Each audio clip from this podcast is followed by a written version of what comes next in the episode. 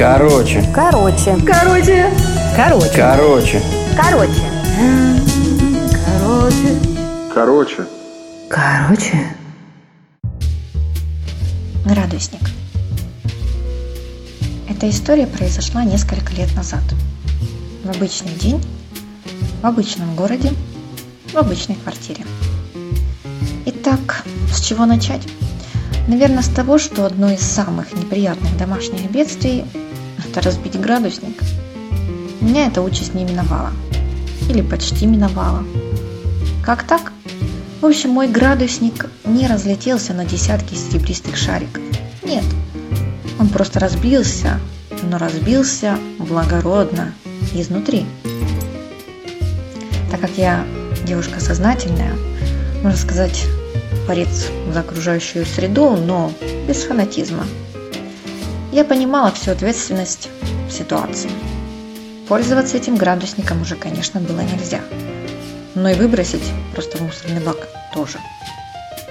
Зайдя в кладовые интернета, я узнала, что разбитый градусник нужно поместить в банку с водой и закрыть крышкой. Ну, так сказать, задержать до выяснения обстоятельств. Задержанный ожидал своей участи. Ну а я начала поиски особых хранилищ для таких побитых жизнью градусников. Оказалось, что в нашем городе такого чуда-места нет. И ближайший пункт приема ну, где-то в пределах 100 километров.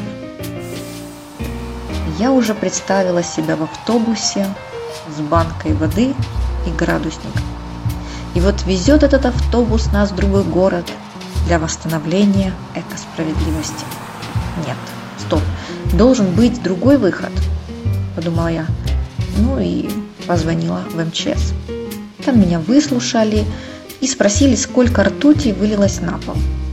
Я честно призналась, что нисколько, и рассказала о своей чудо-банке. Меня похвалили и сказали, что раз мне ничего не угрожает, они мне ничем помочь не могут. Ну, любезно дали номер телефона другой службы. Я, конечно же, позвонила туда. Вновь рассказала свою историю. И мне посоветовали обратиться в МЧС. Я ответила, что туда я уже только что звонила, и они меня направили сюда. Но мне объяснили, что в этом вопросе мне помочь не могут. Да, я опять позвонила в МЧС. И уже другому сотруднику описала всю сложившуюся ситуацию. Мне сказали, что идея с банкой очень хорошая. Да, хорошая, но что мне с ней делать? Я не хочу хранить эту банку всю свою жизнь и передать ее в наследство своим внукам. Мне предложили найти какую-нибудь стройку и закопать ее там. Но я попыталась объяснить, что это ни в коем случае нельзя делать так как ртуть попадет в почву и будет негативно воздействовать на здоровье людей, на окружающую среду. Да, но мне опять напомнили, что ртути перерабатывающих предприятий в нашем городе нет. Числа закружились в моей голове.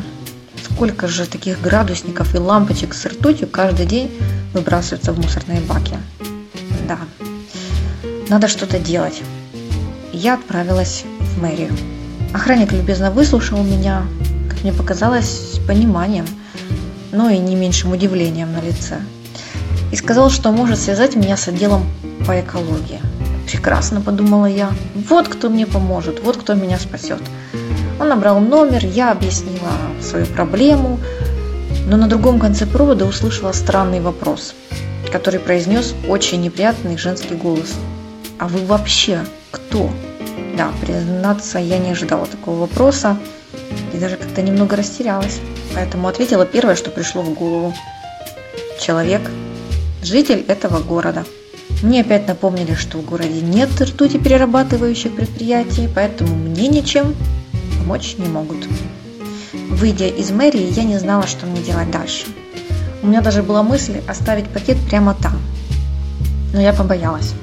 Ну, мало ли, заподозрят в чем-то ужасном, поэтому воздержалась от подобных действий. Хотя, конечно, хотелось оставить его именно там. И вот иду я со своим градусником, со своей банкой и вижу недалеко от мэрии аптеку. Это моя последняя надежда. Я написала объяснительную записку и оставила пакет там. Что мне было делать? Прошло уже несколько лет, но в нашем городе в этом вопросе все осталось по-прежнему. Да, с тех пор я мега аккуратный пользователь градусников. Это мало ли что, 100 километров как-никак. И то неизвестно.